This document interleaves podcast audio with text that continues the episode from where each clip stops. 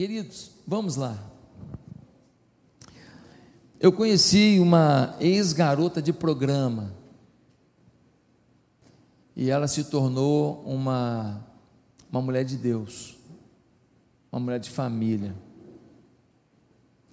Eu conheci também um homem muito violento, muito violento. Ele morava na região de Caxias, muito violento. Ele matou gente. Policial que não, não matava no seu ofício policial só, não. Ele fez coisas ruins. Mas ele se tornou um homem manso. Um homem que ajudava muita gente. Um homem quebrantado. Um pregador do Evangelho. Eu conheci um jovem drogado, mas muito drogado. A família não aguentava mais, a mãe já orava para ele morrer. Hoje ele é um grande pastor. Queria te fazer uma pergunta: por que, que essas coisas aconteceram? A resposta é simples: Evangelho. Evangelho significa boa nova. Eles receberam uma boa nova, uma notícia nova. Há esperança para você. Deus não quer viver em função do teu passado, mas Deus quer te ajudar a construir um futuro. E o melhor de tudo, é que o futuro que Deus quer construir com você, ele é eterno. E essas pessoas acreditaram.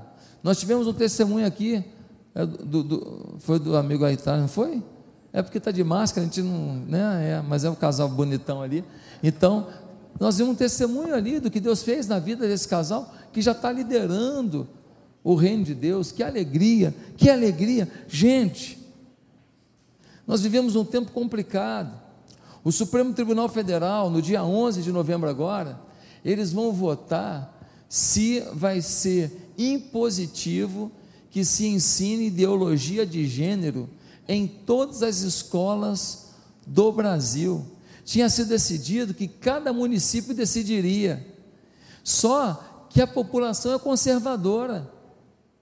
A população não quer dizer para o menino, menino, ó, você não é menino não, menina, você não é menino não você é algum gênero que você vai escolher algum dia. Não se faz isso com uma criança.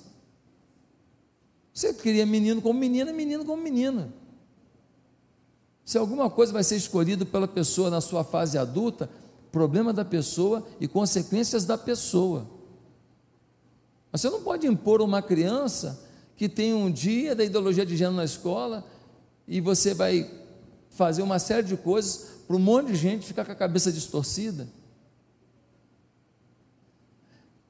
Um partido chamado PSOL entrou com uma ação no Supremo. O Supremo nesse país, ele, ele que manda no país. A gente pensa que elege um presidente e ele que domina a nação. Burrice nossa. A nossa Constituição deu brecha para que hoje o judiciário faça o que quiser. Então, vem um partido, passa por cima de todas as instâncias, entra lá no Supremo com uma ação, o Supremo que tem um monte de coisa importante para julgar e não julga, passa isso na frente, dia 11, eles vão determinar que o seu filho de 3, 4 anos ouça na escola e seja doutrinado de que ele é menino e menina, ele é alguma coisa que ele vai escolher, são mais de 70 gêneros cadastrados.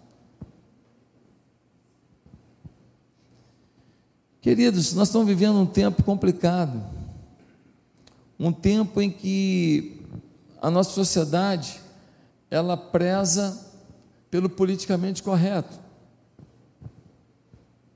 Mas o politicamente correto só serve para aqueles que o defendem. Você não pode discordar. Se você discordar, você é desumano, é fundamentalista. Você é opressor, você é nazista, você é qualquer droga. Você não pode ter um pensamento diferenciado. Eu não estou falando de apoiar racismo, eu não estou falando de apoiar machismo, eu não estou falando de apoiar nada disso. Eu só estou falando que nós vivemos uma sociedade hipócrita, em que se diz que tem que haver tolerância, mas se queima 70 igrejas no Chile na semana passada. Que tolerância é essa?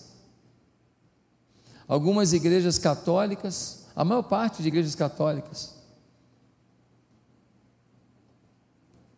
algumas patrimônio cultural da humanidade.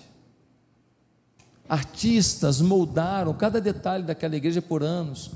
Os estudiosos da arte vão até ali, se deliciam, apreciam, é, estudam os detalhes, qual técnica que foi usada para pintura, para escultura, para tudo. Tudo queimado num dia, por causa daqueles que dizem defender o politicamente correto. O negócio não está legal, não. Agora, nós não temos que odiar ninguém que faz isso. Nós temos que amar, porque nosso livro de cabeceira é a Bíblia. Nós não precisamos concordar, mas temos que amar. Mas amar não significa se ser, ser subjugado. Nós temos que revelar ao mundo a nossa verdade e a nossa verdade não vem de nós, vem do nosso Deus. Que nos ama, que mandou seu filho ao mundo, que morreu numa cruz para nos salvar, que faz o drogado que eu falei virar pastor, que fala a garota de programa se tornar uma mulher decente, líder na igreja. Ninguém imagina por onde ela passou, porque ela é uma mulher correta, que cria os seus filhos nos caminhos do Senhor, que cuida do seu marido com todo zelo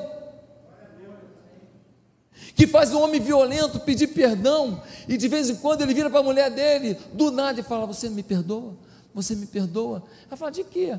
Do que eu fiz com você?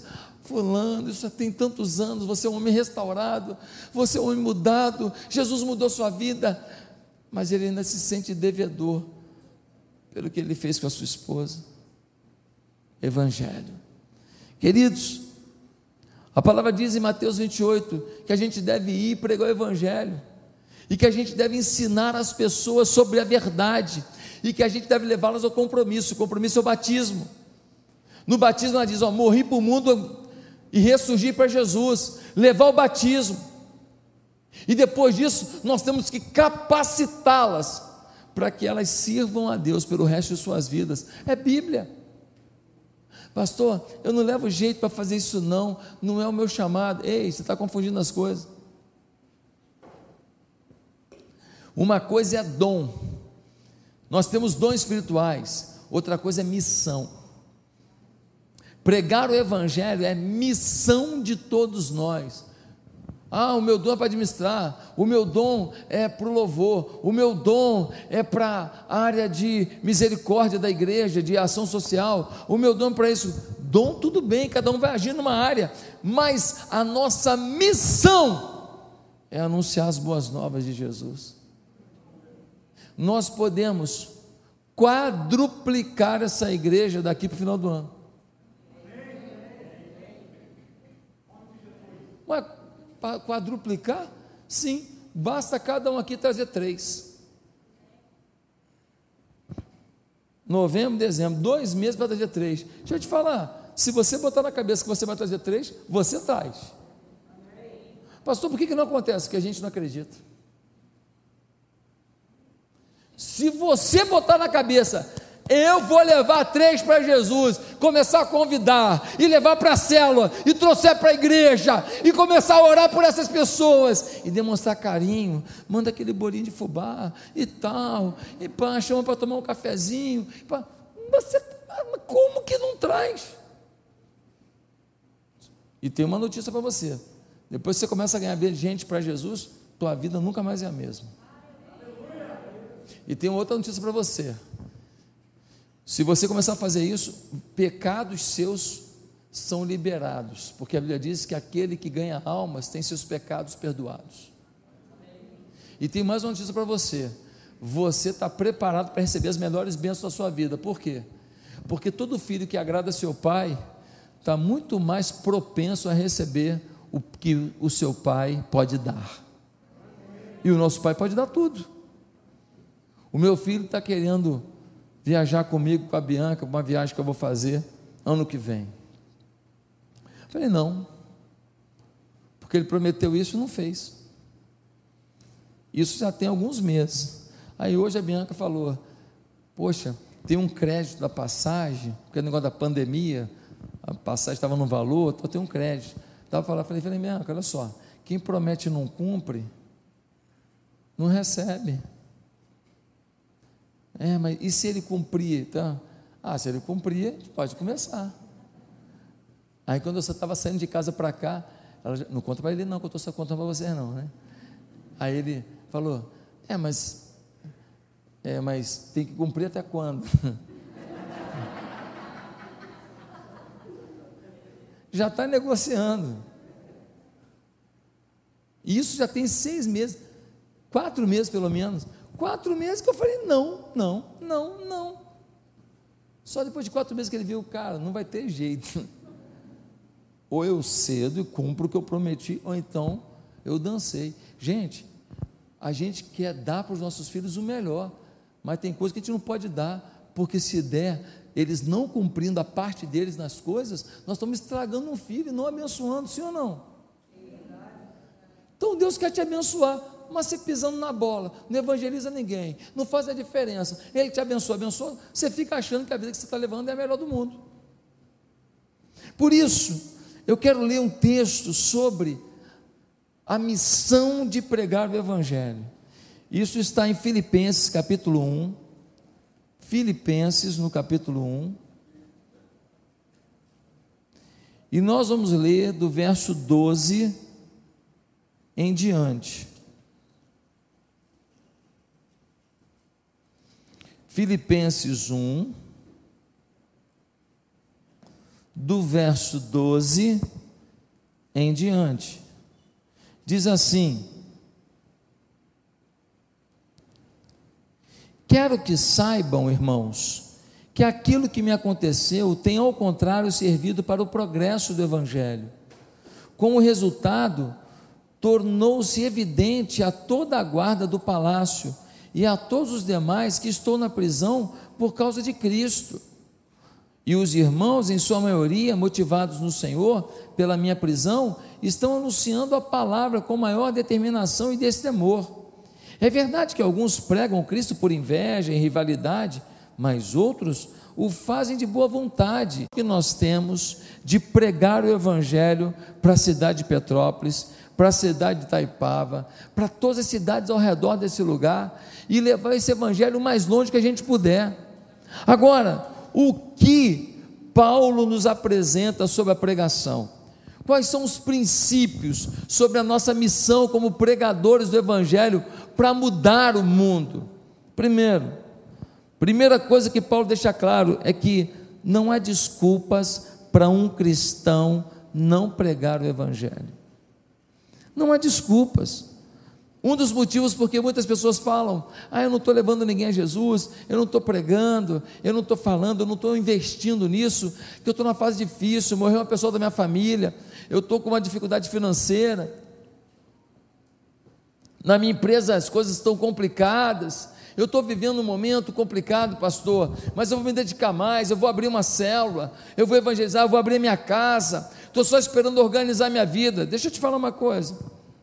O apóstolo Paulo aqui está falando sobre pregação do Evangelho. O que, que ele está fazendo nesse momento da vida dele? Ele está na prisão. Ué, como é que ele prega na prisão? Ah, quer saber?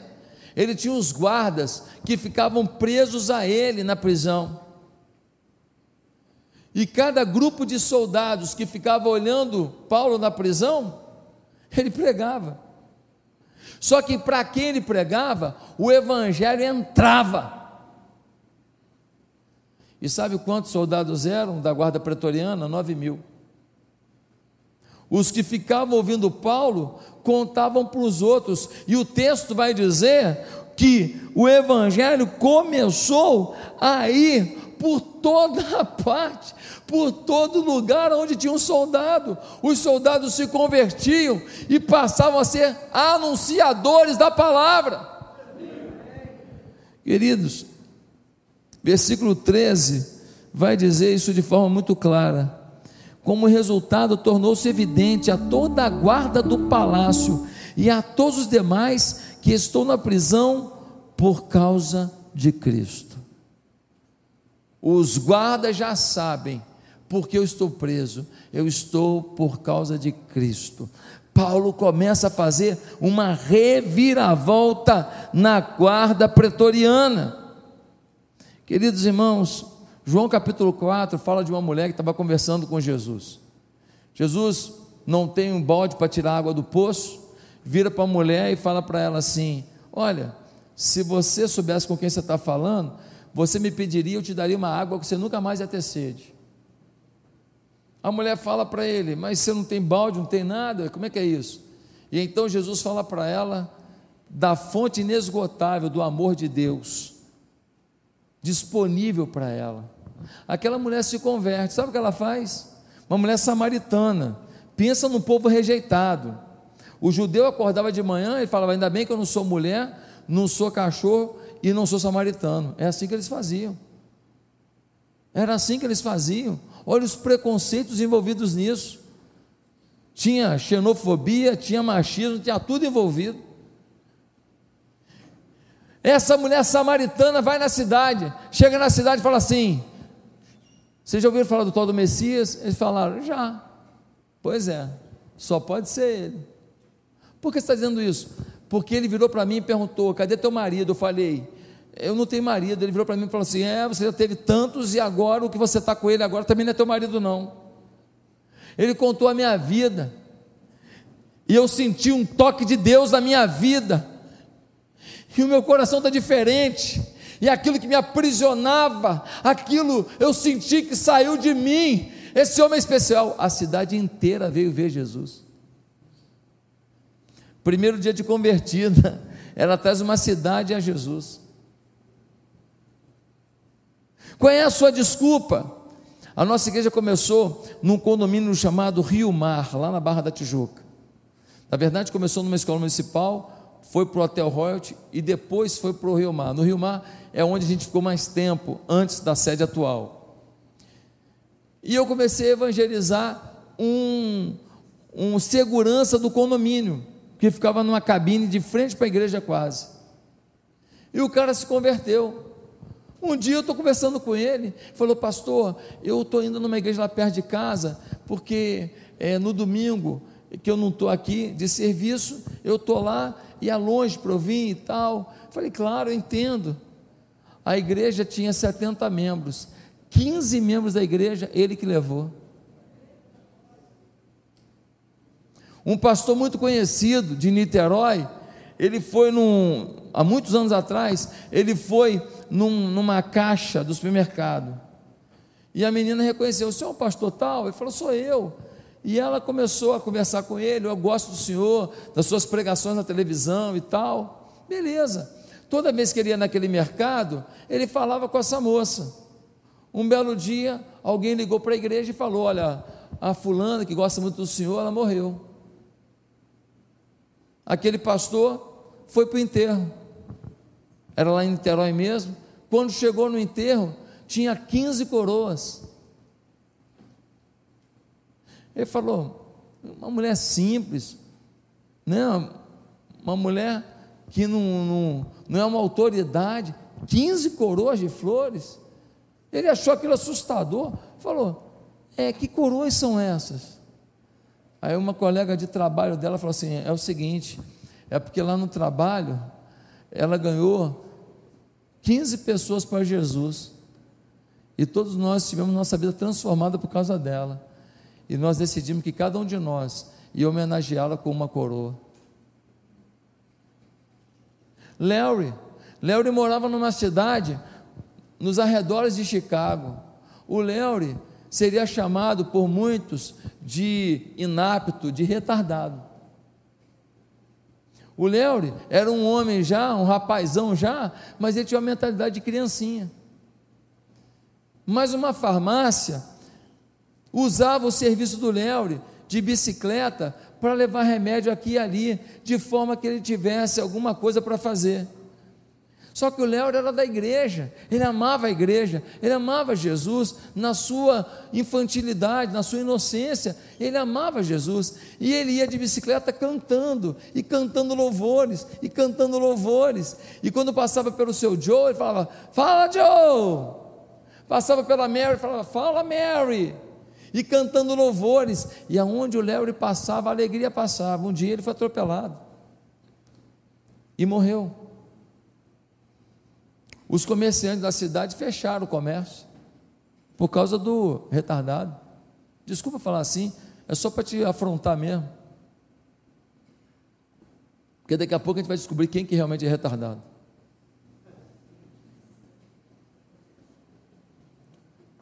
Sabe o que aconteceu?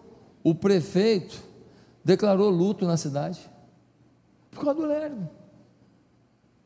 Chegou o enterro do Léo, pastor Wallace. Estava a cidade toda lá. O pastor do Léo pregou o evangelho, falou por que, o Léo era tão feliz. Falou de Jesus na vida do Léo, que na limitação dele ele compreendeu o amor de Jesus por ele. E que ele tinha certeza da vida eterna. Sabe o que aconteceu? Dezenas e dezenas de pessoas se renderam a Deus. No dia em que a semente do Evangelho foi enterrada, era o Léo. Para uma flor brotar, a semente tem que morrer.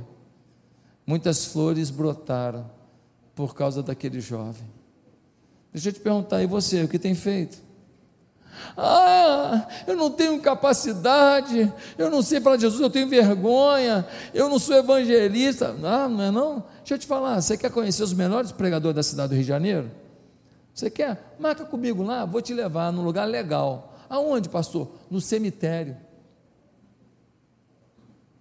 Como assim? Vai no cemitério de Irajá lá. Tem uns caras que falam errado, tem uns caras que não têm cultura, eles querem pregar na igreja, ninguém convida. Pastor Alisson não convida. Não convida. É difícil ouvir, é brabo, é a gente fomos, é nós vai, é brabo. É brabo de ouvir, é muito complicado. Sabe o que eles fazem? Eles vão para o cemitério. Sobe numa pedrinha, Está passando o cortejo, eles estão aqui. Entrega o teu caminho ao Senhor, confia nele, ele tudo fará. Na vida, o homem tem que se preparar para estar com Deus. Eles estão aqui pregando. E vai passando, aí passa 20, passa 30, passa 50, final do dia eles pregaram para mil. Pastor, mas é, o cemitério que bota eles, que cemitério bota eles, eles que vão. Tem uns que fazem isso no trem, não sei se está podendo agora, estavam querendo proibir. Eles vão para o trem e falam: Ei, aceita Jesus.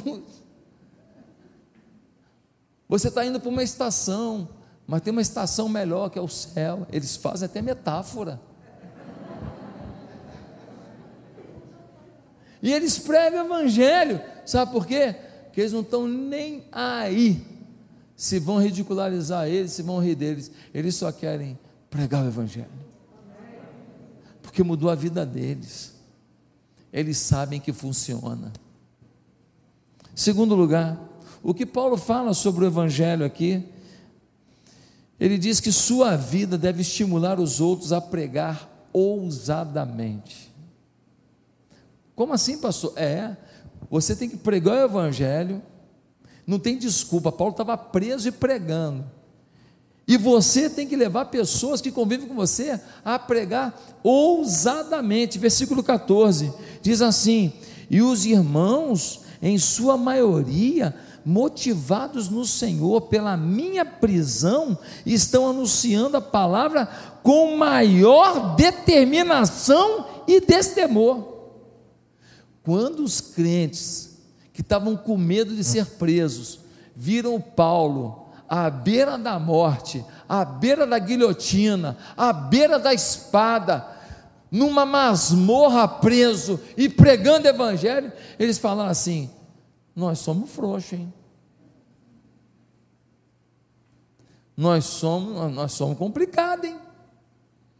Ele que está lá já preso, pode ser morto a qualquer momento, está pregando, e nós que estamos morando em Petrópolis, nós que moramos numa cidade linda, nós que tomamos chocolate quentinho no inverno e curtimos, nós que temos uma lareirazinha na casa do irmão para assar uns, como é que é o nome daquele nosso?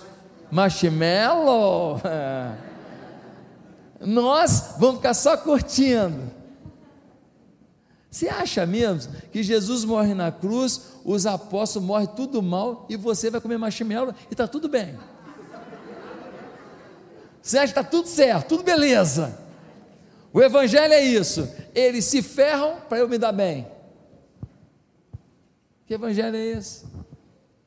Os homens começaram a pregar ousadamente. Não podemos parar de falar do que temos visto e ouvido. Foi o que os apóstolos disseram quando as autoridades disseram para Pedro e João: não preguem o evangelho. Falaram: não dá não, não dá não, não dá não. Dá não, porque a gente tem visto e ouvido tanto do Senhor que isso é derramado de nós, isso extravasa a nossa vida, isso transborda da nossa vida. Nós não podemos parar. Se nós não temos falado tanto de Jesus, é porque nós não temos visto e ouvido. Se você tem visto e ouvido, se você tem buscado e sentido, não tem jeito, a boca fala do que o coração está cheio. cheio. Queridos irmãos, eu conheci um missionário americano chamado Thomas Aikins. Ele era missionário em, em Minas Gerais. O cara era doido, não era normal, não. Apaixonado por vidas, um doido por vidas. Mas tem uma história do Thomas que essa é a pior de todas, da minha opinião. O Thomas para numa rodoviária daquela que tem entre uma cidade e outra de Minas Gerais. O Thomas para e vai no banheiro. Quando ele chega no banheiro, o Espírito Santo fala com ele: Thomas, prega para o cara que está aí dentro da casinha. O Thomas fala, mas Senhor, o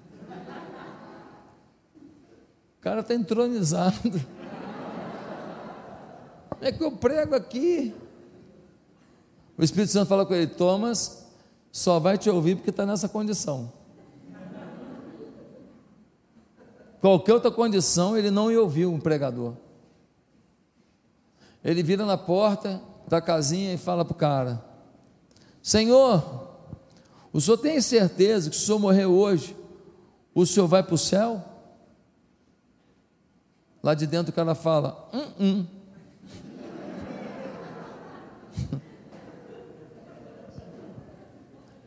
o Thomas Henriques começa a pregar o evangelho para ele.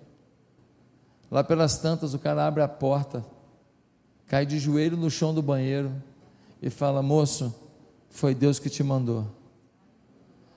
Eu estava aqui planejando a minha morte. Eu estava aqui planejando como eu ia tirar minha vida. E um homem pregar para mim enquanto eu estou no banheiro, no vaso, só Deus mesmo. Só Deus, o senhor é louco. Senhor é louco fazer isso. Mas diante disso que aconteceu, eu não posso duvidar que foi Deus que mandou o Senhor. Aleluia. Deixa eu te perguntar, qual foi a última loucura que você fez para pregar o Evangelho? Qual foi a loucura que você fez? Você fez alguma loucura? Para ganhar dinheiro a gente faz, né? Para conquistar a namorada ou namorada a gente faz, né? Para conquistar um, uma posição a gente faz. Para vencer uma batalha na vida a gente faz. A gente só não quer ser maluco para pregar o Evangelho. E a Bíblia diz que a pregação do Evangelho é loucura para os homens, mas para quem crê, o poder de Deus. Nós só não queremos o poder de Deus. Meus amados, em terceiro lugar, o apóstolo Paulo nos ensina sobre a pregação, que a pregação do Evangelho é a atitude mais importante dessa vida. Pastor, eu canto no louvor, legal. Pastor, eu toco o teclado, bacana. Pastor, eu dirijo o ministério de mulheres, top. Pastor, eu ajudo no som, fantástico. Pastor, eu ajudo na recepção, extraordinário. Pastor, eu conduzo o ministério de esportes, exponencial. Mas ninguém foi chamado para isso. Nós fomos chamados para pregar o Evangelho. A gente faz isso para pregar o Evangelho. Ou seja, a prioridade é pregar o Evangelho. Então eu não posso limitar minha vida a fazer alguma coisa para ajudar a pregar o Evangelho. Eu tenho que fazer esta coisa porque é um dom que eu tenho, um talento que eu tenho, mas eu não posso parar de pregar o Evangelho. É a coisa mais importante. Olha o que vai dizer o verso 15 ao 18 o, apóstolo Paulo diz assim: tem gente pregando aí por inveja, tem gente pregando aí para aparecer, tem gente pregando aí para ter hegemonia, tem gente pregando aí para se dar bem. Aí o Paulo fala assim: estou nem aí, Tô nem aí, tô nem aí. Tô nem aí. Porque seja por inveja, seja por objetivos pessoais, seja lá por, pelo motivo que for, pelo menos o Evangelho está sendo pregado, e eu não vou brigar com essas pessoas, não, porque ainda que o coração deles não esteja bem, e Deus é que vai julgar o coração deles, para quem ouve a palavra, a palavra é boa.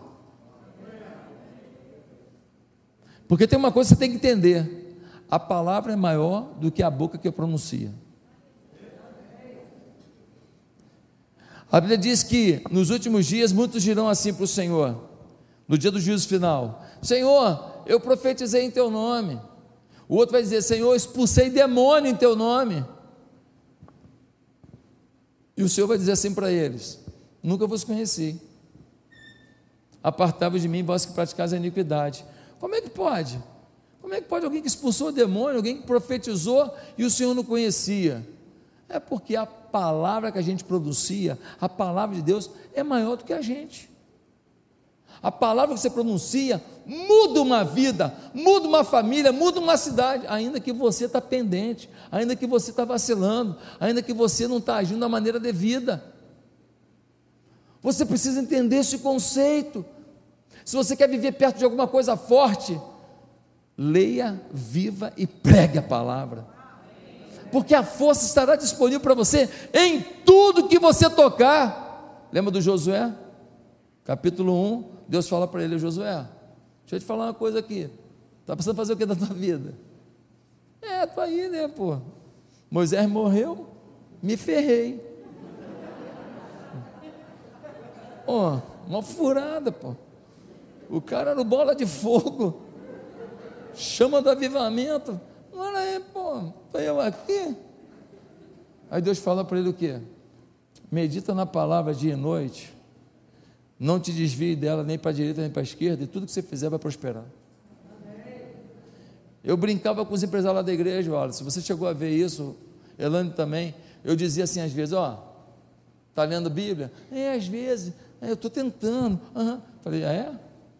Qual a tua empresa mesmo? Ah, eu vendo roupa. Que roupa que você vende? É feminina. Ah, é? Ah, legal. Vou montar uma loja do lado da tua.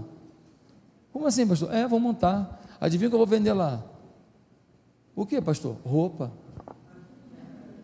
Adivinha que tipo de roupa? Que tipo, pastor? Feminina. Mas, mas por que você vai fazer isso, pastor? É o seguinte, cara, só para te ensinar que quem lê Bíblia e ora prospera. Eu vou quebrar tua empresa para tu entender isso eu vou prosperar, você falha, você vai entender, você vai saber Bíblia, pronto. Buscou primeiro o reino de Deus, a sua justiça, as demais coisas não acrescentadas. Você arrebenta e recupera a empresa. Aí eles ficavam assim, né? Nessa brincadeira, eu estava passando o quê? Um princípio. Que é a palavra que nos sustenta. Você tem que ser apaixonado pela palavra e você tem que levar a palavra para as pessoas todo dia. Essa igreja aqui não vai caber vai ter que ter um monte de pregador, porque a voz desses pastores não vai ser suficiente para pregar em tanto culto. Vai ser assim, ó, vai ser assim, e nós vamos ganhar essa cidade para Jesus. Vai ter um castelo imperial. Vai ter um castelo imperial. Mas o rei Jesus é que será entronizado nele. Amém, queridos? Meus amados, em último lugar, oh, até a próxima vinda, porque o cappuccino aqui é bom, eu volto. O apóstolo Paulo nos ensina sobre a pregação do evangelho, que deve, devemos entender que por uma vida vale qualquer sacrifício. Repete comigo, por uma vida vale qualquer sacrifício. Deixa eu te falar uma coisa aqui. Tecladista chegou na hora certa, top. Deixa eu te falar uma coisa aqui. Tem pessoas aqui na cidade que você gosta, não tem? E elas não são convertidas ainda, não é verdade? Mas elas são legais, não são? São pessoas boas, te ajudaram no momento da vida, não foi? Te deram uma palavra boa em algum momento. É gostoso encontrar com elas no trabalho ou na faculdade. Algumas dessas pessoas cuidaram da sua filha no momento que você teve que ir para o hospital. Teve uma dessas pessoas que até te visitou no dia que você estava passando mal, sim ou não? Pois é. Se elas morrerem hoje, elas vão para o inferno. Você acha justo?